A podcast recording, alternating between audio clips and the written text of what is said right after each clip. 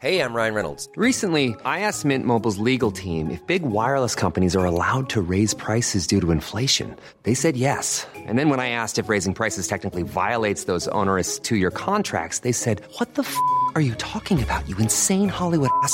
So to recap, we're cutting the price of Mint Unlimited from $30 a month to just $15 a month. Give it a try at mintmobile.com slash switch. $45 upfront for three months plus taxes and fees. Promo rate for new customers for limited time. Unlimited more than 40 gigabytes per month. Slows. Full terms at mintmobile.com. Quality sleep is essential for boosting energy, recovery, and well-being. So, take your sleep to the next level with Sleep Number. With a Sleep Number smart bed, you can individualize your comfort level and enjoy a better sleep night after night. JD Power ranks Sleep Number number 1 in customer satisfaction with mattresses purchased in-store. And now the Queen Sleep Number C4 smart bed is only $1,599, a saving of $300, only for a limited time. For JD Power 2023 award information, visit jdpower.com/awards. Only at or sleepnumber.com.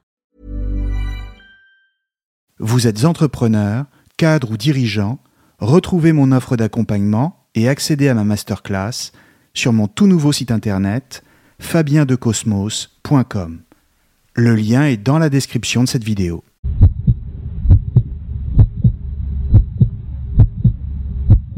Bonjour à tous et bienvenue sur Cosmos.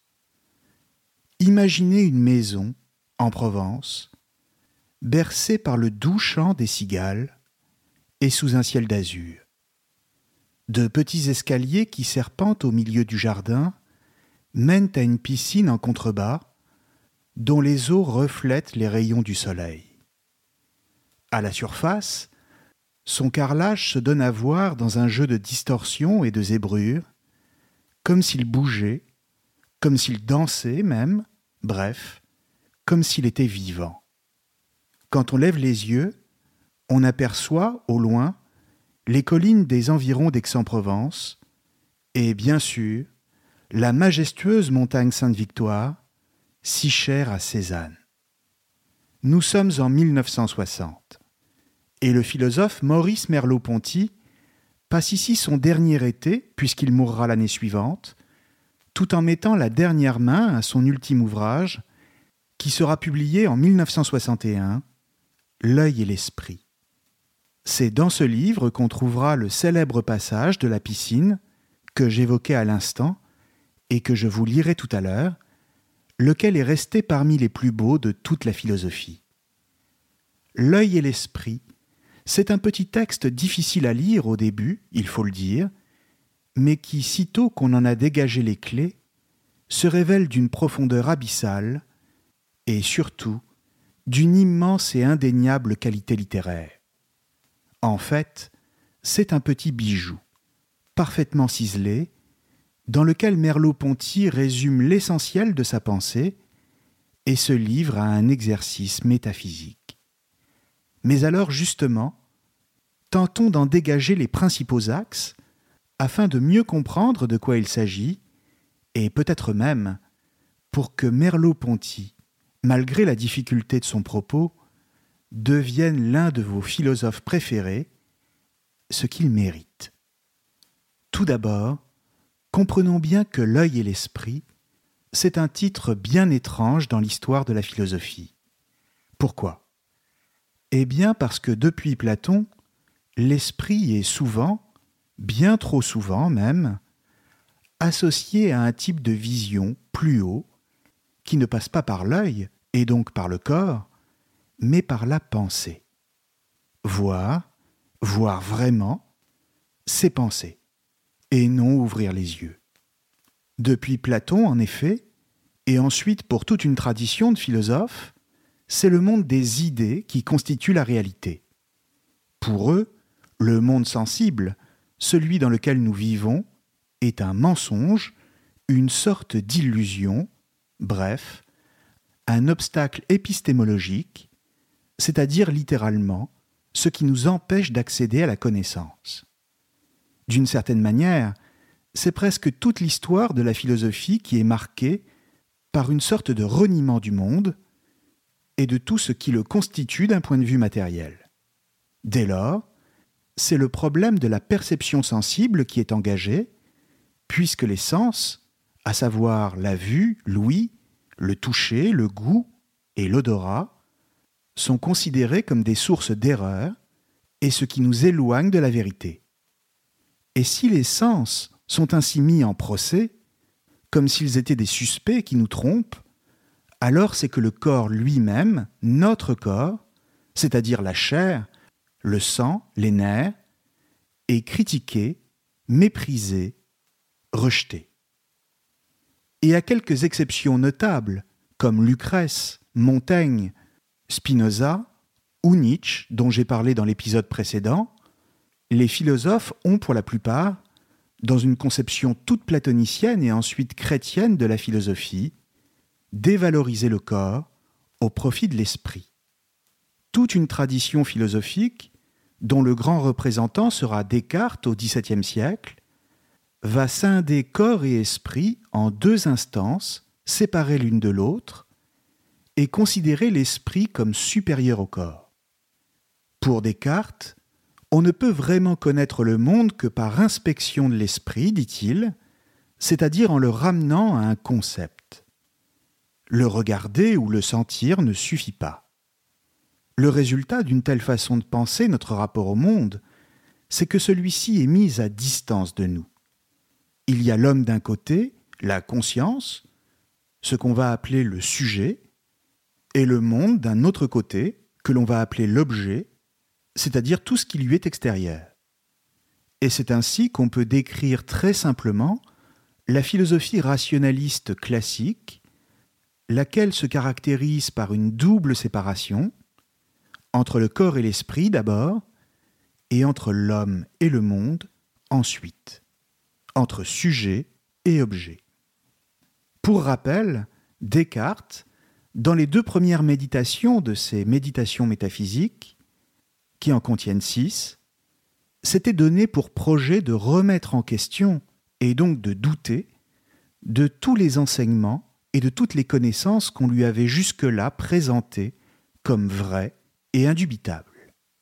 Son but était alors de trouver une connaissance absolument sûre et certaine, quelque chose dont il ne pourrait pas douter, et qui servirait de base, de fondement, pour reconstruire une science absolument certaine. Il commence alors par rejeter toutes les informations que lui communiquent ses sens, comme je le disais tout à l'heure, qui sont les premières sources d'illusions. Puis, il applique la même démarche, celle d'un doute toujours plus grand, un doute hyperbolique, dit-il, à son existence elle-même. Comment être sûr que j'existe vraiment se demande-t-il, et que je ne suis pas dans le rêve de quelqu'un d'autre? Comment faire la distinction entre rêve et réalité?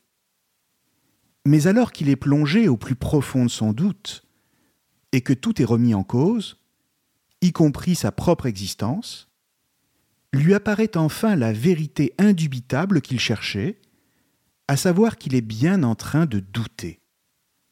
Car c'est une chose que de douter de tout, ce qui est toujours possible, mais c'en serait une autre que de douter qu'il doute, ce qui là serait absurde.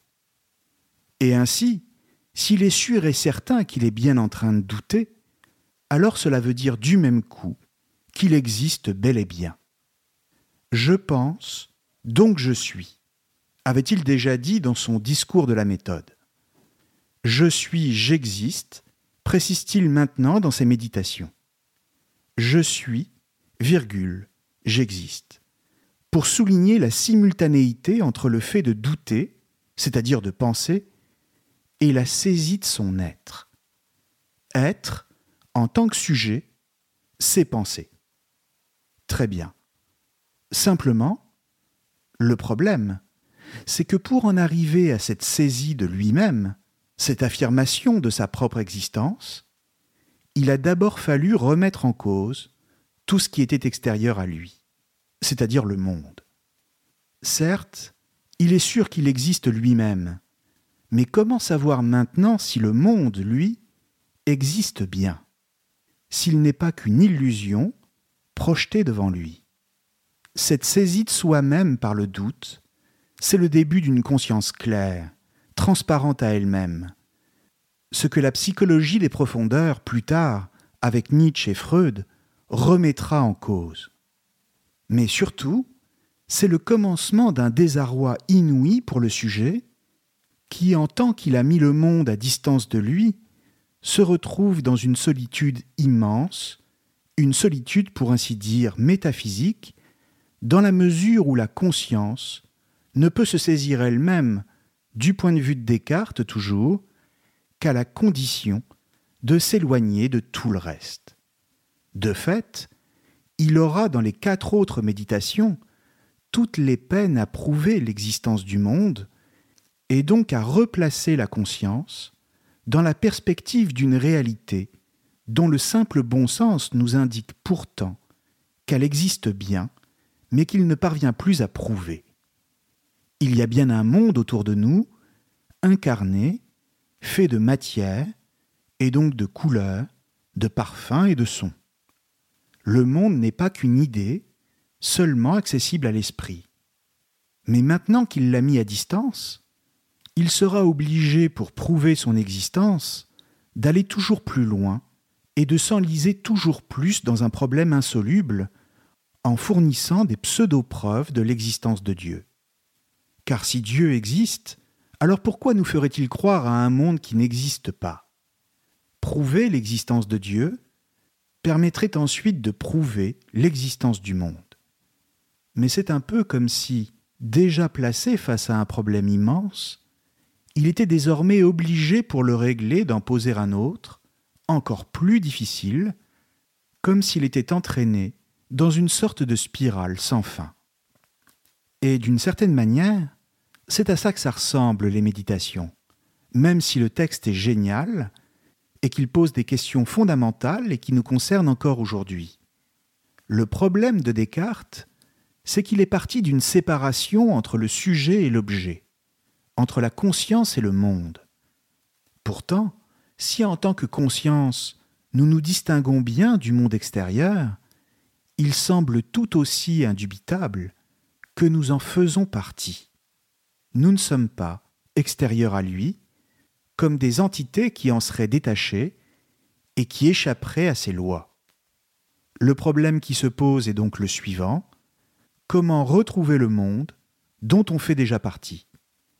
Comment penser notre rapport à ce qui nous est extérieur, extérieur à notre conscience, si d'une part on s'en distingue, mais que d'autre part on y est toujours déjà pris Pris par la sensation, c'est-à-dire par la trace que le monde dépose en nous, les impressions qu'il nous fait ressentir à l'intérieur, mais aussi pris par la rencontre avec les autres, et donc pris dans un processus culturel, ou encore plus largement, dans un mouvement historique. D'emblée, on voit bien qu'il y a une tension entre intérieur et extérieur, et que la distinction classique du sujet et de l'objet, leur séparation pure et simple, ne permet plus de comprendre la réalité. C'est d'ailleurs sur cette distinction, par rapport à elle, que la philosophie qui suivra Descartes sera fondée. Mais alors justement, quel rapport tout cela peut-il bien avoir avec Merleau-Ponty? Ce rapport, c'est tout simplement que Merleau-Ponty va tenter de répondre aux problèmes laissés en suspens par Descartes. Mais comprenons bien tout de suite que sa démarche ne va pas consister à remettre en cause la distinction et donc la séparation entre sujet et objet. Merleau-Ponty est bien un cartésien, et d'une certaine manière, il entend conserver ce qu'on appelle la thèse de l'objet. Il existe bien, selon lui, des objets extérieurs à nous, une réalité en soi, et qui existent indépendamment de nous. Simplement, il ne considère pas comme le font les philosophes cartésiens, que les objets ne sont accessibles que par l'esprit, c'est-à-dire en les pensant. Il estime au contraire que la sensation est nécessaire pour accéder au monde. En clair, il s'agit de faire droit au sens, et donc au corps, non seulement pour construire une vraie connaissance du monde sur le plan de la connaissance, mais surtout pour observer son être même sur le plan ontologique. Encore une fois, si toute la philosophie, ou presque, a été depuis Platon et ensuite Descartes, une philosophie de l'accès à l'être par la pensée et de la séparation avec le monde, Merleau-Ponty est lui, au contraire, un penseur de l'immersion dans le monde, et donc un penseur du corps, du vivant, de la richesse du sensible et des phénomènes. Il propose une réhabilitation de la perception sensible comme manière de connaître la réalité extérieure à nous, la réalité en soi. Dans l'œil et l'esprit, il part du constat que l'activité intellectuelle, livrée à elle-même, et donc détachée du sensible, a pour effet d'assécher le réel, de le vider de tout ce qui fait sa saveur, et donc de sa profondeur. L'activité intellectuelle, qui culmine dans la science, transforme les choses en formules chimiques, en équations et en théorèmes, mais elle ne les considère pas comme des réalités qui apparaissent et qui produisent des effets sur nous. Elle pense le monde, elle pense les choses, mais renonce à les habiter, c'est-à-dire à les sentir, et donc à ne faire qu'un avec elles. Le concept n'a pas d'autre effet que de nous éloigner de ce dont on parle. Par exemple, et comme j'avais pu le dire par ailleurs, la formule chimique d'une fleur ne suffira pas à connaître la fleur. Pour ça, il faut sentir son parfum et se laisser envahir par lui. Connaître le monde, ce qu'il appelle aussi le monde actuel, comprenez le monde en acte, tel qu'il se donne, c'est donc ouvrir les yeux sur lui et le regarder, non pas comme s'il était un obstacle épistémologique qui nous séparerait de la vérité en soi, mais justement et au contraire, ce qui nous immerge tout de suite et de plein pied dans les phénomènes et donc dans le réel. Dès le début de l'œil et l'esprit, Merleau-Ponty semble donc s'attaquer à la science. Mais comprenons bien qu'il n'a rien contre la science en elle-même, il reste même très attaché à la recherche scientifique, mais qu'il ne fait que critiquer une certaine science, ou une certaine conception de la science, qui s'imagine pouvoir formuler la réalité à travers des modèles tout faits. C'est par exemple le cas de la cybernétique, qui se développe depuis les années 40 et ensuite à son époque. Pour le dire simplement, la cybernétique a pour enjeu essentiel de créer des machines capables de se contrôler elles-mêmes par programmation. C'est toute la question des robots, qui prend aujourd'hui la forme de l'intelligence artificielle, qui est présentée par cette science comme un moyen de remplacer l'homme pour certaines tâches et même de l'améliorer, dirait-on aujourd'hui. Or, pour Merleau-Ponty, cette conception-là de la science s'illusionne à partir du moment où elle se pense elle-même en capacité de définir le rapport de l'homme au réel. Elle passe à côté de l'essentiel, à savoir la sensation. Laissons-lui la parole ici, car le texte en vaut la peine, il est magnifique. Nous sommes au tout début du livre, à ses tout premiers mots. La science manipule les choses et renonce à les habiter. Elle s'en donne des modèles internes et, opérant sur ces indices ou variables, les transformations permises par leur définition ne se confronte que de loin avec le monde actuel. Elle est, elle a toujours été, cette pensée admirablement active, ingénieuse, désinvolte, ce parti pris de traiter tout être comme objet en général, c'est-à-dire à la fois comme s'il ne nous était rien et se trouvait cependant prédestiné à nos artifices. Fin de citation. Faisons une petite pause ici, car il faut bien remarquer à quel point Merleau-Ponty considère que l'activité scientifique est bien éloignée du monde réel, ce qui est surprenant.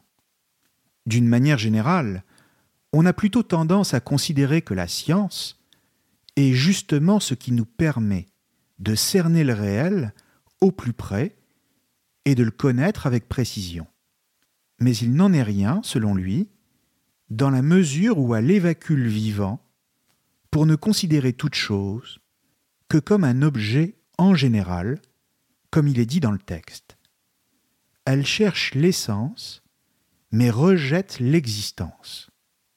Le problème de la science n'est pas tant qu'elle soit une construction de concepts, mais qu'elle s'ignore elle-même en tant que construction de concepts, et se pense ainsi comme détentrice de la vérité en soi. La science produit des généralités, mais elle passe à côté du réel, qui, lui, se présente toujours sous l'aspect d'une singularité. Par exemple, il n'y a pas de montagne en général. La montagne en général, ça n'existe pas. Ce qui existe, c'est l'Everest, le Mont Blanc ou la montagne Sainte-Victoire. Et encore, ce ne sont jamais tout à fait les mêmes, toujours un peu différentes chaque jour. Elles sont prises dans un mouvement, tout comme le monde lui-même, et chaque chose qui en fait partie. Voir les choses sous l'angle de la science, c'est adopter une attitude admirablement active, certes, mais surtout, dit-il, désinvolte. Parce qu'il y a de la désinvolture, c'est-à-dire une forme de manque de respect à l'égard du monde, à le traiter comme s'il ne nous était rien d'autre qu'un objet d'étude, uniquement là pour nos artifices, c'est-à-dire nos besoins, bien sûr, mais surtout, et c'est le plus intéressant, de l'aborder uniquement sous l'angle de la pensée. Comprendre le monde en fonction d'une pensée, c'est le comprendre en fonction de ce que nous sommes, et donc le soumettre à la structure de notre esprit. C'est désinvolte, car c'est une manière pour l'homme de se placer lui-même au centre de tout ce qui existe, sans même se poser la question de savoir si cela correspond bien à la réalité. C'est un impensé, et partant un indiscuté, qui passe pour un indiscutable. Bref, c'est surtout une négligence du monde lui-même, et plus largement encore, de l'existence. Mais on pourrait rester des heures uniquement sur ces quelques lignes, qui ne sont que les premières du texte, encore une fois, alors que la suite est d'autant plus intéressante. Car voilà, si la science ne suffit pas à connaître le monde, alors qu'est-ce qui va nous y aider? Par quels moyens est-il possible de combler cet espace entre la conscience et ce qui lui est extérieur? La réponse vient presque tout de suite, quelques lignes plus loin, à la fin du premier chapitre, et elle va ensuite constituer tout l'intérêt du livre. Là encore, rendons la parole à Merleau-Ponty. Il dit il faut que la pensée de science, pensée de survol, pensée de l'objet en général, se replace dans un il y a préalable, dans le site, sur le sol du monde sensible et du monde ouvré, tels qu'ils sont dans notre vie, pour notre corps. Non pas ce corps possible, dont il est loisible de soutenir qu'il est une machine à information, mais ce corps actuel que j'appelle mien, la sentinelle qui se tient silencieusement sous mes paroles et sous mes actes. Il faut qu'avec mon corps se réveille. Here's a cool fact a crocodile can't stick out its tongue. Another cool fact you can get short term health insurance for a month or just under a year in some states. United Healthcare short term insurance plans are designed for people who are between jobs, coming off their parents' plan, or turning a side hustle into a full time gig. Underwritten by Golden Rule Insurance Company, they offer flexible, budget friendly coverage with access to a nationwide network of doctors and hospitals. Get more cool facts about United Healthcare short term plans at uh1.com.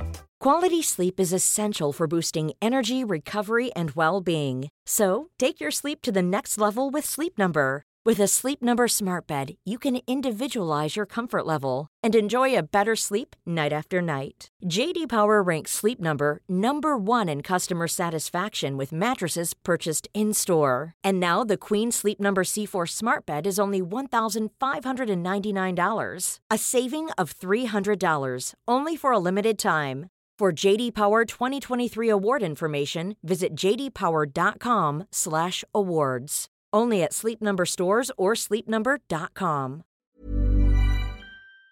Les corps associés, les autres, qui ne sont pas mes congénères, comme le dit la zoologie, mais qui me hantent, avec qui je hante un seul être actuel, présent, comme jamais animal n'a hanté ceux de son espèce, son territoire ou son milieu.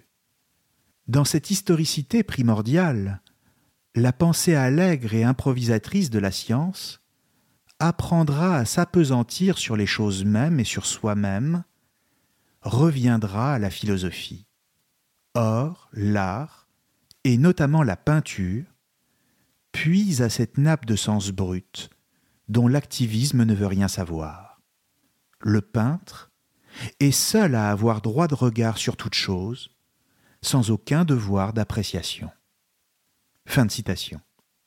Beaucoup de choses ont été dites ici, en quelques lignes, et si par hasard vous vous sentez un peu perdu, surtout n'ayez pas d'inquiétude, c'est parfaitement normal. Un texte de philosophie, c'est quelque chose qui se rumine, comme dirait Nietzsche. On doit y passer un peu de temps. Mais pour vous éclairer, allons tout de suite à l'essentiel. Pour Merleau-Ponty, une certaine conception de la science, celle qu'il critique, ne fait que reconduire la fameuse séparation cartésienne entre le sujet et l'objet. Selon cette conception, le sujet est celui qui connaît et qui utilise son entendement pour traduire ce qu'il regarde en objet connaissable.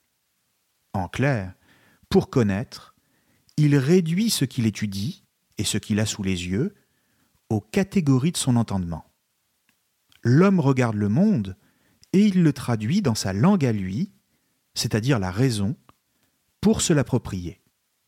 Il ramène ainsi ce qui était jusque-là de l'inconnu à du connu pour mieux légiférer sur lui.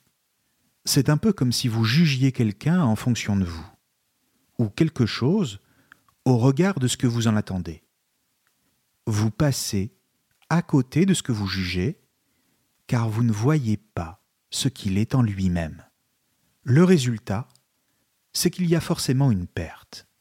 Penser le monde comme un objet qu'on regarderait de l'extérieur, c'est le réduire à une abstraction, ce qui n'a aucun sens, et on a compris pourquoi. Autrement dit, pour connaître le monde, il faut donc cesser de s'en croire séparé et il faut assumer d'en faire partie. On y est toujours déjà pris, déjà embarqué, comme dirait Pascal. C'est la fameuse immersion dans le monde dont je parlais tout à l'heure. On y est immergé, pour ainsi dire, pour la simple et bonne raison que nous avons un corps, lequel est forcément situé quelque part, en un point précis au sein du monde, un endroit situé dans l'espace, ce que Merleau-Ponty appelle dans le texte un il y a préalable. En clair, on ne pense jamais à partir de rien ou dans le vague, mais à partir de quelque chose qui constitue un point de départ. Toute connaissance qu'on peut avoir d'une chose est donc toujours à mettre en rapport avec la position qu'on occupe soi-même dans le monde, c'est-à-dire avec l'angle qui est le nôtre quand on regarde cette chose. Et ainsi, on ne peut en voir qu'un seul aspect à la fois. On peut tourner autour, bien sûr, mais on ne verra jamais la chose dans sa totalité d'un seul coup d'œil.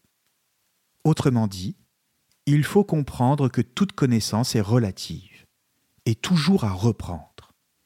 Il faut faire son deuil d'une connaissance absolue des choses, laquelle est non seulement impossible, mais surtout sans intérêt, puisque cela reviendrait à ne jamais rien vivre concrètement dans le monde. Le corps qui est le nôtre est ce qui nous permet d'entrer dans le monde et de le connaître, mais c'est aussi ce qui nous empêche d'accéder aux idéaux absolus.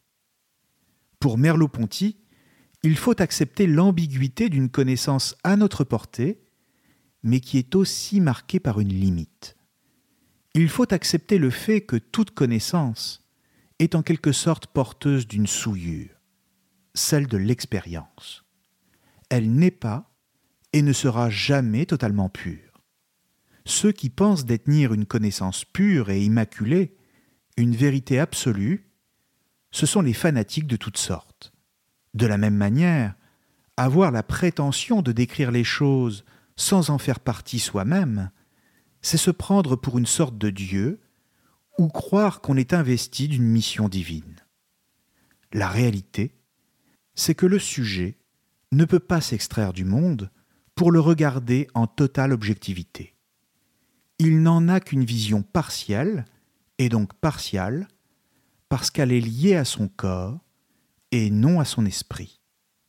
Ou pour le dire encore autrement, la vision parfaite et transparente du monde est impossible parce que tout sujet est lui-même un corps. En ce sens, le corps qui voit ce qui est à l'extérieur de lui n'est pas simplement voyant, mais il est aussi susceptible d'être vu lui-même. Il n'est pas simplement touchant, mais aussi touché. De là à dire que l'homme se réduit à un corps, et donc qu'il n'est qu'un objet parmi les autres, il n'y a qu'un pas, que Merleau-Ponty ne franchit pas. Pourquoi? Eh bien parce que ce n'est pas comme si notre corps était dans le monde à la manière d'un contenu, placé à l'intérieur d'un contenant, et donc que, même à l'intérieur, il en demeurait distinct.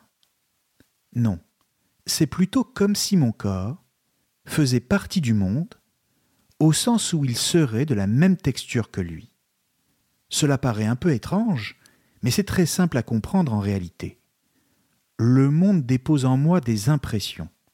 Par exemple, un sentiment de beauté face à la nature ou de bien-être quand je respire le parfum d'une fleur. Et en tant que le monde provoque toutes ces choses en moi, c'est le monde lui-même qui entre en moi, de telle sorte que j'y suis intégré c'est cela, habiter le monde.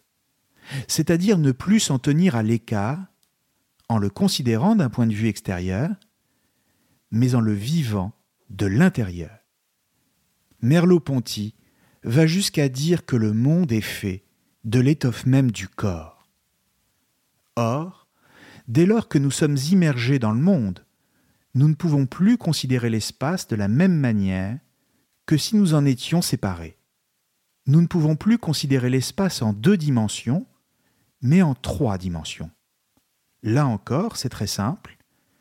Tant que l'on continue à croire à un homme séparé du monde, un sujet qui s'imagine qu'il regarde le monde de l'extérieur, alors on s'imagine que le monde est constitué d'espaces placés les uns à côté des autres, comme de petites parcelles homogènes, partes, extra partes c'est-à-dire que ces espaces s'excluent les uns les autres.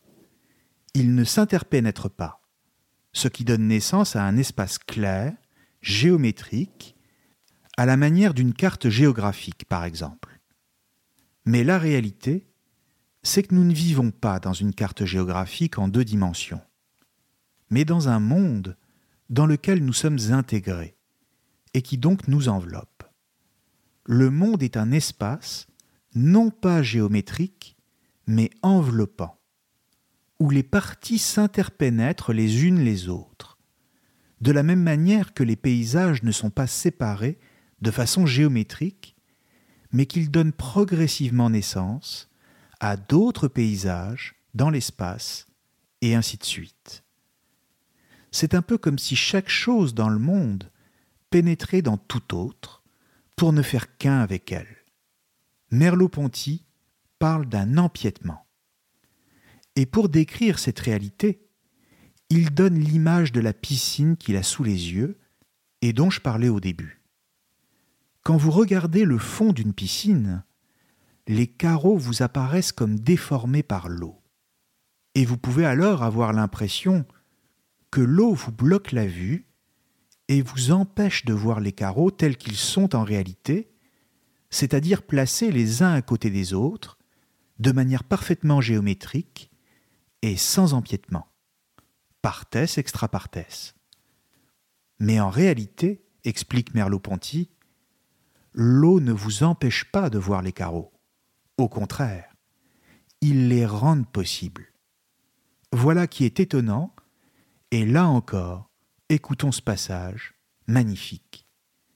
Il dit Quand je vois à travers l'épaisseur de l'eau le carrelage au fond de la piscine, je ne le vois pas malgré l'eau. Les reflets, je le vois justement à travers eux, par eux.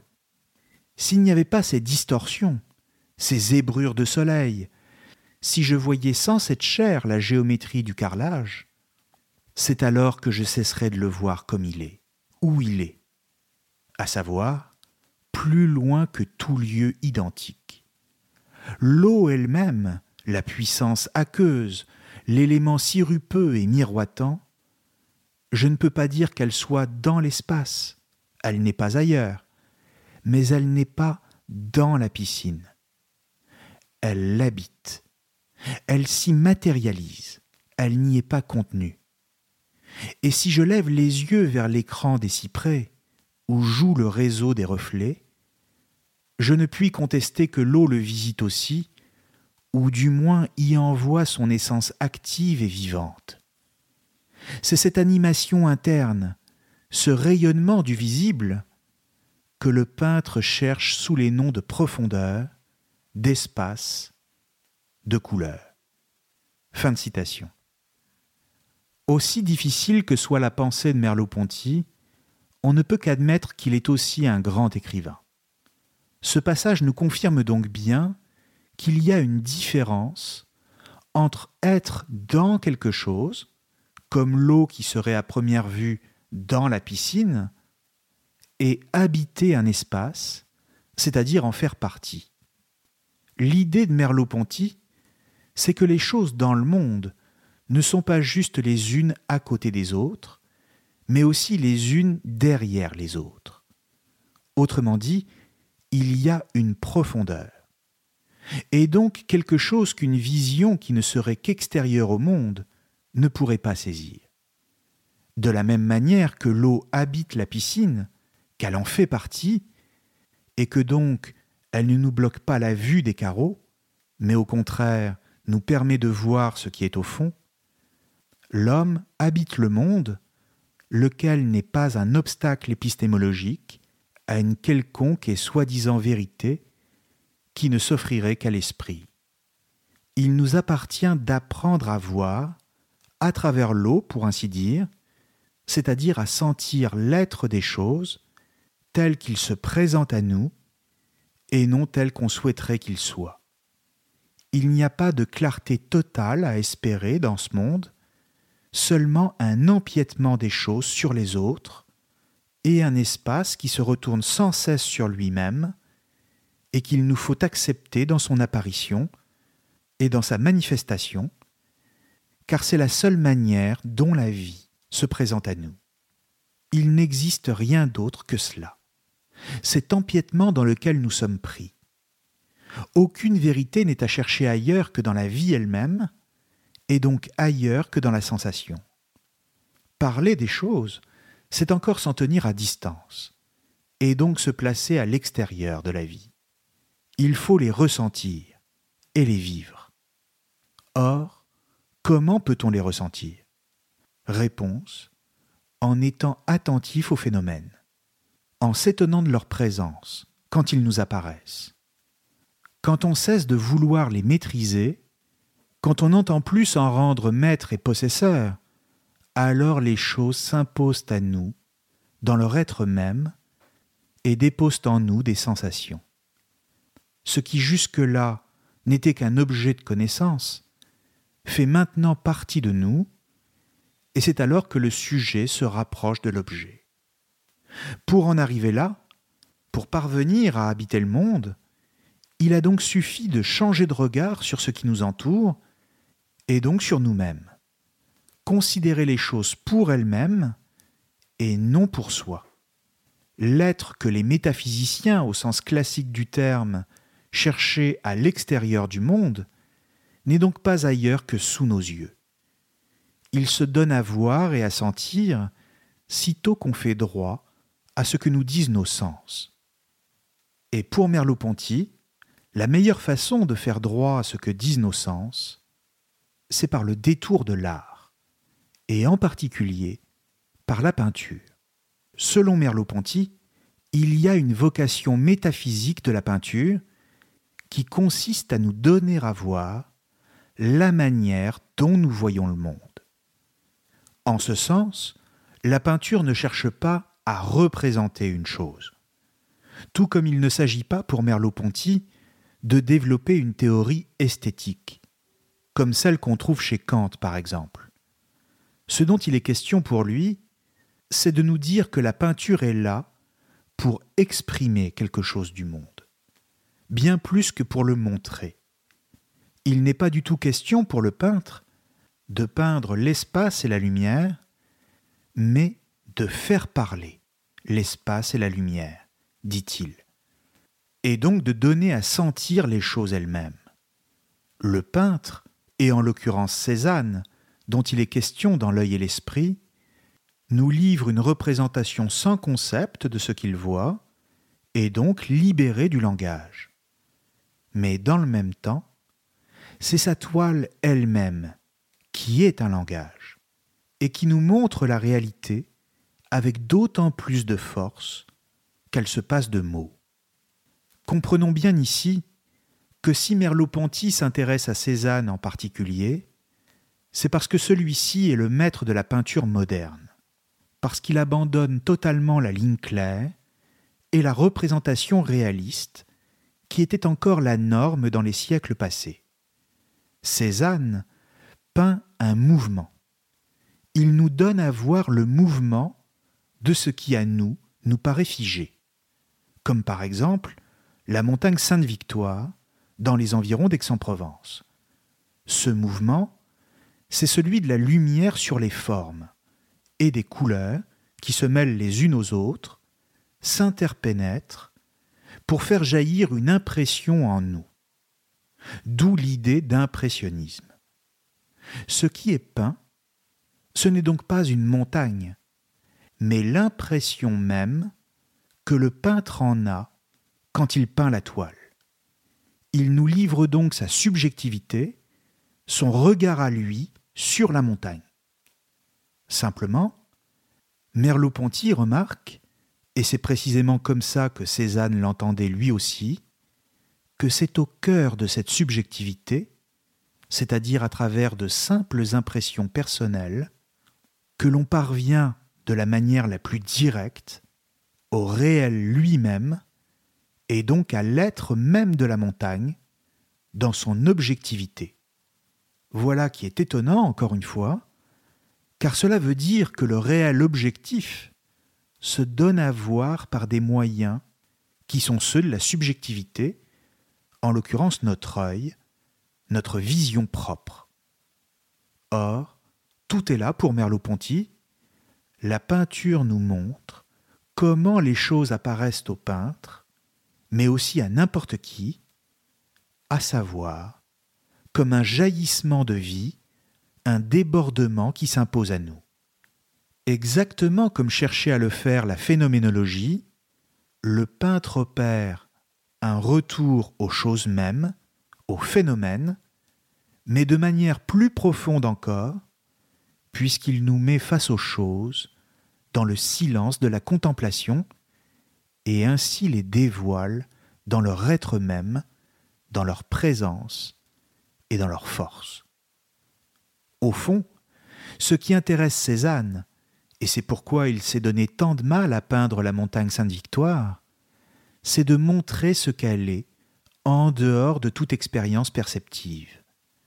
De la montrer comme si nous n'étions pas là pour la regarder, comme s'il nous montrait la nature à son origine, dans son instant primordial.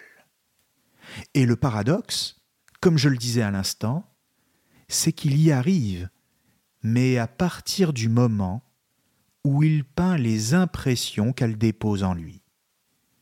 Le résultat, c'est qu'on est comme immergé dans la toile, enveloppé par elle, car non seulement on voit la montagne, mais on peut également sentir le vent qui caresse les arbres, on peut entendre les sons, sentir les odeurs qu'exhale la nature, et ainsi de suite. C'est une expérience totale qui convoque tous les sens et qui nous fait faire l'expérience de ce que Merleau-Ponty appelle l'être du monde avec un E majuscule. Il y a un être du monde, une sorte de force qui se manifeste dans tout ce qui existe, et notamment dans la toile qui le rend visible. L'enjeu essentiel qui se cache derrière la peinture est donc un enjeu métaphysique pour Merleau-Ponty, puisqu'il s'agit de montrer le mystère de la création. Non pas d'une création au sens religieux du terme, non plus qu'une création artistique au sens strict, mais une création phénoménologique au sens de l'origine du monde.